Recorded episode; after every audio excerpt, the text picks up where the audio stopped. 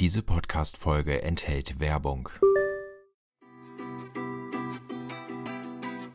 Enjoy and Travel. Der Reise-, Kultur- und Food-Podcast aus dem Norden.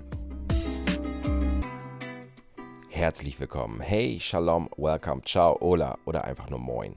Mein Name ist Arndt und ich bin Host des Enjoy and Travel Podcast und freue mich, dass ihr wieder eingeschaltet habt. Ja, ich weiß, es ist eine lange Zeit her, dass es eine neue Folge gab, aber ich war wieder unterwegs. Ich war im Mai auf Kreta, auf Griechenlands größten Insel und es war wirklich toll. Eigentlich war es geplant als reiner Strandurlaub, beziehungsweise als Urlaub, wo nichts gemacht werden sollte. Am Ende würde ich jedenfalls sagen, habe ich eine Menge gemacht. Denn ich war nicht nur in der Hauptstadt Heraklion, ich war auch in Retymno, ich war in Chania, ich war mit dem Jeep in den Bergen, ich bin mit dem Katamaran nach Santorini gefahren, wo ich riesen Glück hatte, dass dort nur zwei Kreuzfahrtschiffe waren. So konnte ich nämlich, ihr kennt sie, diese kitschigen Fotos von diesen blauen Dächern machen. Das war wirklich, wirklich lustig, beziehungsweise es war auch gut. Also andersrum, es war schon lustig, die Leute zu sehen, wie sie die Fotos gemacht haben. Das war wirklich ein Schauspiel für die Götter. Und Götter ist ja auch ein gutes Beispiel. Denn ich war auch mit Georgi unterwegs. Der hat mir so ein bisschen die Gebirge gezeigt. Und da sind wir auch auf die Götter zu sprechen gekommen. Aber das hört ihr jetzt in diesem Podcast. Und ich würde mal sagen, Georgios, der stellt sich zuerst einmal vor und sagt, was er so macht. So, Georgos Pothos, das ist mein Name. Ich komme aus Kriza, ich bin Kreta geboren und ich bin Fremdenführer vom Beruf. Ich liebe meinen Beruf, weil ich liebe die minoische Kultur, die wenig bekannt ist, die wird uh, leider ein bisschen oberflächlich gesehen. Das ist eine, äh, minoische Kultur ist eine friedliche Kultur, ohne Gewalt, ohne Waffen äh, ohne kriegerische Darstellungen, wo die Frau wichtig ist oder sogar wichtiger. So wir können reden über eine Art Matriarchat, hatte in der Zeit, in der Bronzezeit wunderschöne Paläste gegeben. Eine sehr bekannte ist Knossos, weltberühmt. Es sind auch andere Paläste wie Malia, da mache ich Führungen, archäologische. Äh, Festos, Gortis, sind wunderschöne minoische Paläste und die Kultur muss man wirklich äh, ein bisschen von der Nähe sehen. Äh, die Natur ist so schön auf Kreta, man kann kombinieren eigene Kultur mit äh, äh, der Supernatur. Wir haben Heuberge. Übrigens, ein Kreta ist Zeus geboren. Äh, muss man auch verstehen, dass die Griechen haben versucht zu profitieren, haben äh, ihre Gott äh, regiert in Olymp, aber geboren ist auf Kreta, weil wollten auf diese alte Wurzeln der Kultur profitieren. Und sagen, hallo, unser Gott ist auf Kreta geboren und äh, äh, die Berge sind so interessant, so schön, dass auch schade, dass wird zu wenig bei uns gewandert, weil jetzt langsam hat kapiert viele Leute, dass Kreta ist ein idealer Ort äh, zu wandern mit wunderschönen Kräutern. Äh, die, äh, hier ist der berühmte Dichtamon. Dichtig heißt der Berg vor uns und Dichtamon ist eine endemische Pflanze. Hat sogar Hippokrates gesagt, äh, Hippokrates, wenn man eine äh, Reh hat man erwischt mit einem Pfeil, haben die Reh diese Pflanzen äh, gefressen, haben die, äh, die Pfeile abgestoßen. Und diese, äh, das wächst hier wie Unkraut bei uns. Oregano, Salbei, Thymian. Deswegen ist Kreta berühmt für diese äh, kretische Honig. Und das Beste auf Kreta, muss man betonen, ist das Olivenöl. Wir haben super Olivenöl. Äh, wir haben die kleinen Oliven, die Koroneiki. Und das wird geerntet äh, frisch, frisch. Am besten wenn noch nicht äh, schwarz sind, werden sofort gepresst, haben super Qualität. Wenn man jemand auf Kreta ist, muss man versuchen, Öl zu kaufen, äh, mit 0,3 Säure. Das heißt, man muss so äh, Säure haben, dass unter 0,3 Prozent ist. Und äh, Kreta hat die berühmte äh, viele Johannisbrotbäume, die Schote, die, wächst bei, die kann man ernten im Herbst, hat äh, lange, lange Bohnen, die kann man essen, schmecken sehr gut.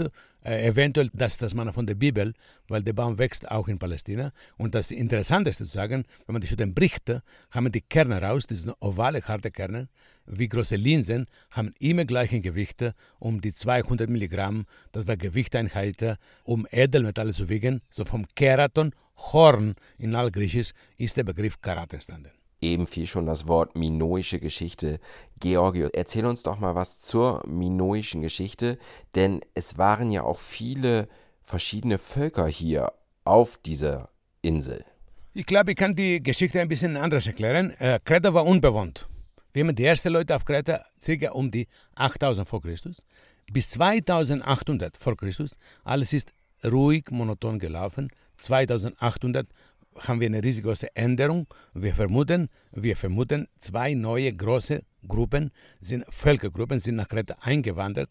Die erste kommt eventuell aus nordmesopotamischem Raum, heute, heute Irak, und die zweite aus dem Raum, wo heute Libyen liegt, sind nach Kreta eingewandert. Die bringen neues Blut, neue Ideen, aber das Wichtigste, was sie mitbringen, ist das Know-how, wie kann man Kupfer bearbeiten. So beginnt für Kreta und Europa die Bronzezeit. Bronzezeit und minoische Zeit, minoische Zeit ist gleich. In diese, äh, und dann nach dieser Zeit, 1450, ist die große Katastrophe, trifft alle Paläste, alle Paläste brennen und diese Katastrophe haben die Mykener, die Griechen, die Achäer genutzt, aus Peloponnes sind gekommen, haben die Insel militärisch besetzt, so folgte die Nachpalastzeit, wo Kreta praktisch von Griechen besetzt ist. Und dann kommen nach dieser Zeit kommen die Dora, die sind auch Griechen, die sind angekommen circa im 11. Jahrhundert. 11. Jahrhundert vor Christus, die bringen das Eisen mit, so fängt für Griechenland und Europa die Eisenzeit an. Dann äh, geht er weiter bis circa äh, so 300, wo dann haben die hellenische Zeit mit Alexander der Große. Äh, und dann kommt die römische Zeit. Dann nach der Röme sind, äh, ist die byzantinische Zeit. Byzanz gehört zu äh, Konstantinopel, heutige Istanbul, das ist Byzanz. Und da kommen die Leute nach dem vierten Kreuzzug, kommen die Venezianer, haben die Insel besetzt, geht bis 1669 venezianisch und dann kommen die Türken, haben diese besetzt, geht bis ca. 1912, 1920, wo die letzten Türken sind hier abgezogen. Georgios hat erzählt, dass Zeus in einer Höhle geboren ist. Diese Höhle, die habe ich mir sogar angeguckt. Und Zeus soll zusammen mit der Göttin Europa drei Söhne haben. Aber, und jetzt kommt's, das kann gar nicht stimmen. Ja, eigentlich die so super schlaue griechische Version ist die.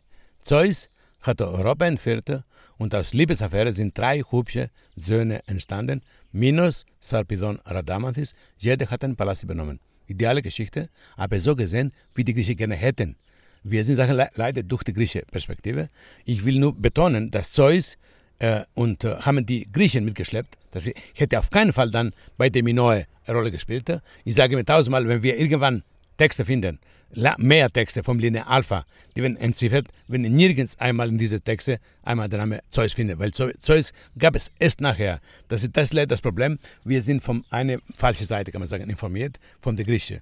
Wir brauchen die minoische Sicht und die ist nicht da. Deswegen hoffen wir, irgendwann, wenn wir Texte finden, werden wir mal endlich diese minoische Texte äh, entziffern und lesen, um endlich lesen zu können, wie war die Religion, wer war Minus, weil das war leider unser großes Problem. Wir sind an diesem Punkt sehr wenig informiert.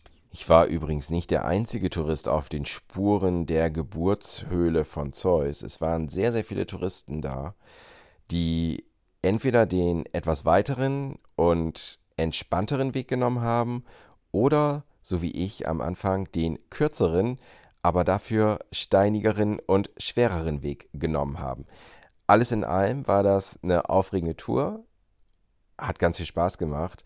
Aber ich habe dann Georgios auch gefragt, wie der Tourismus nach Kreta gekommen ist. Eigentlich geht es erst ab ca. 1960. Dann langsam ist Kreta bekannt.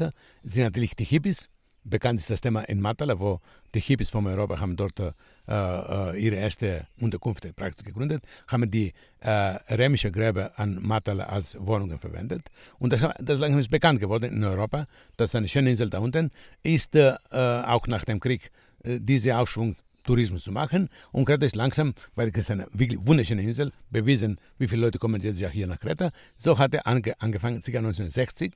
Haben übrigens kommen aus Kreta, aus Kritza, Ayus Nikolaus, und da haben die ersten Bungalows gebaut, haben gesagt, die, die Bagalos, statt Bungalows sagen, weil das war für den ein fremder Begriff. Aber so ist bekommen, dann waren die einfach total begeistert. Die ersten Touristen zu sehen, die waren total anderes, anders angezogen, locker. Ist Geld geflossen, erst einmal, weil das war wirklich hartes Leben. Haben die Leute gekämpft, in Landwirtschaft was verdienen. Haben gesehen, kann man sehr schnell Geld verdienen in Tourismus und so hat es begonnen und momentan geht es sehr gut. Und Kreta ist immer noch reines Kreta. Wenn man diese touristischen Streifen verlässt, da kann man in circa 5 Kilometer, 10 Kilometer reines Kreta ohne diese touristischen äh, Burgen, die wir sonst sehen. Kreta ist ein idealer Ort, Urlaub zu machen. Jetzt war ich auf Kreta in einem sogenannten Hotelbunker am Strand beheimatet, aber Gibt es denn auch heute noch Orte mit so einem ursprünglichen Flair wie damals? Also ein bisschen fernab des Massentourismus? Eigentlich, wir waren jetzt gerade in Krasi. Das schöne Ort ist oberhalb von Malia, circa um die sechs, sieben Minuten mit dem Auto. Ein schöner Ort, liegt ziemlich hoch, ist auf, auf dem Weg Richtung La City, Hochebene. Das ist die berühmte Platane. Braucht man zehn Männer, um diese äh, Risikobaum zu umarmen. Und das ist eine ganz schöne, ruhige Ort. Und da haben wir gesehen, gerade haben wir erlebt, wir sind vom Meile weg und wir sind in einer super, schöne, ruhige Ort mit sehr guten Tavernen, nicht die touristische Burgen. Da kann man wirklich in null Zeit was Tolles leben. Und weiter von hier hoch geht nach Lassiti-Hochebene, wo der berühmte Zeus geboren ist. Und von hier eigentlich Richtung äh, Westen ist, äh, wird der neue Flughafen gebaut, Castelli. Und daneben gibt es Dorf Thrapsano, ein Töpferdorf. Wenn jemand auf Kreta ist, muss man unbedingt dort vorbei, weil da wird heute getöpfert, wie vor 4000 Jahren, ist nicht für Touristen, wird Keramik für äh, Gebrauch äh, äh hergestellt. Und wenn weiter dort, vom dort westlich fährt, ca. 6 Kilometer, kommt man an eine total interessante Region, ist diese, äh, ist wie Toskana, ist nicht so bergig, Kreta ist sehr bergig, das ist Hügel, wo äh, Millionen äh, Weinrebe wachsen. Da kommt der Weinkretas. Und weiter von dort kommt dann die berühmte Knossos. das ist eine schöne Gegend, ist eigentlich vom Miraklien, vom, vom Knossos, sieben Kilometer entfernt.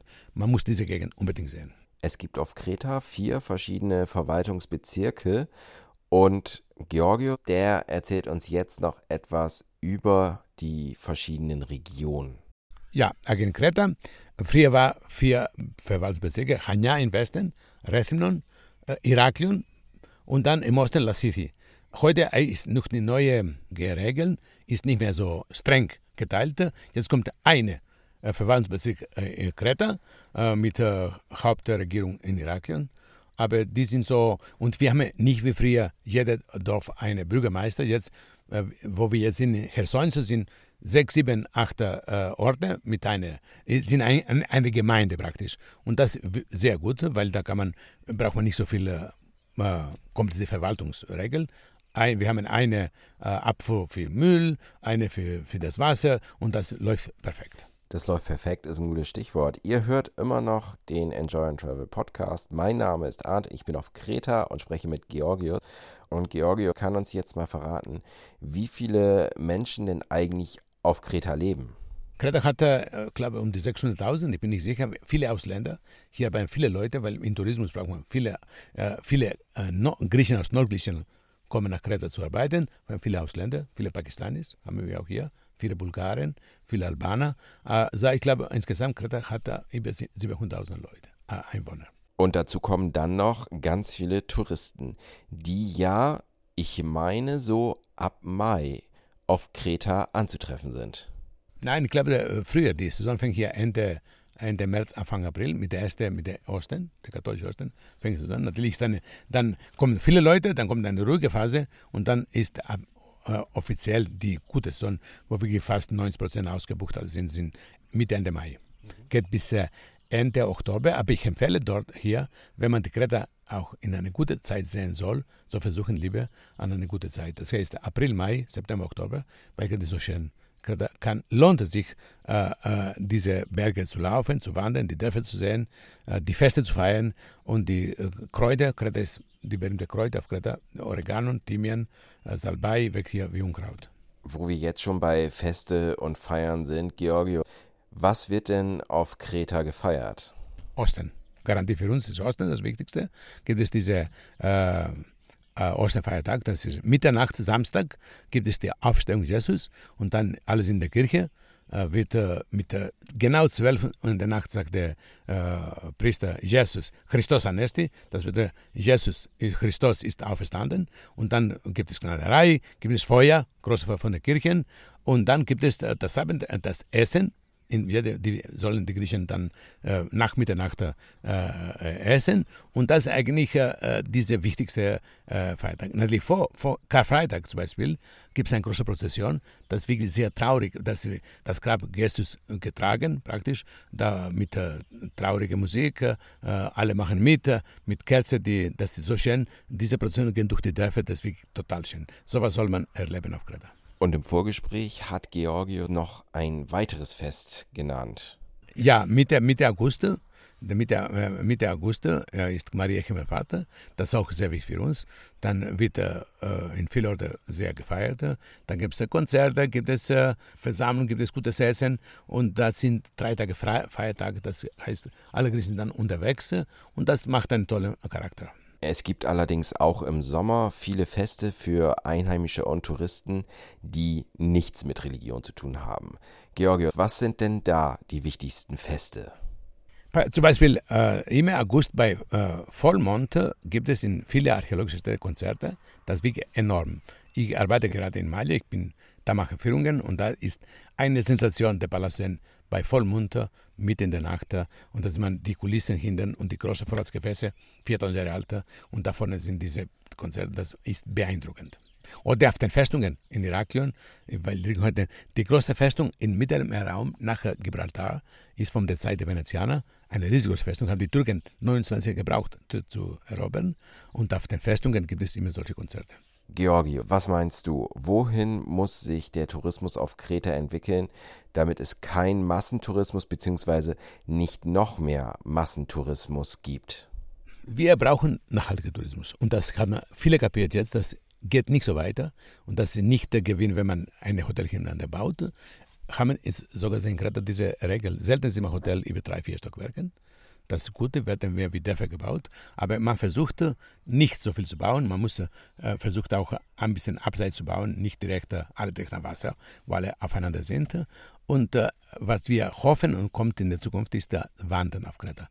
Ist schade, weil Kreta hat so viele tolle äh, Orte zu wandern. Und ich bin so traurig, wenn ich sehe im Januar, ich laufe, weil ich bin so ein Wanderverein, wir laufen und haben super Wetter, haben in Berlin zum Beispiel 10 Grad minus oder 8 Grad minus und wir haben 18 Grad, 20 Grad und wir laufen in super Landschaft, voll in Blütezeit. Wir haben bei uns Frühling fängt schon erst ab November an und da ist niemand da. Das ist wirklich schade. Jetzt langsam fängt es an, dass Wanderprogramme im Winter finden statt, weil gerade lohnt es sich zu wandern. Jetzt denken wir nochmal zwei Jahre zurück, da war Corona. Was hat Corona mit den Menschen hier auf Kreta gemacht? Und vor allem, wie seid ihr aus dieser Krise wieder rausgekommen? Ah, das war eine große Schock, hatte viele Leute stark betroffen, weil Kreta lebte viel vom Tourismus und Plätze waren zu. Da waren Leute, die waren wirklich am Ende. Weil Leute haben zum Beispiel einen Kredit genommen, haben eine kleine Taverne gebaut, eine kleine äh, Ferienwohnanlage, plötzlich haben keine Einkommen.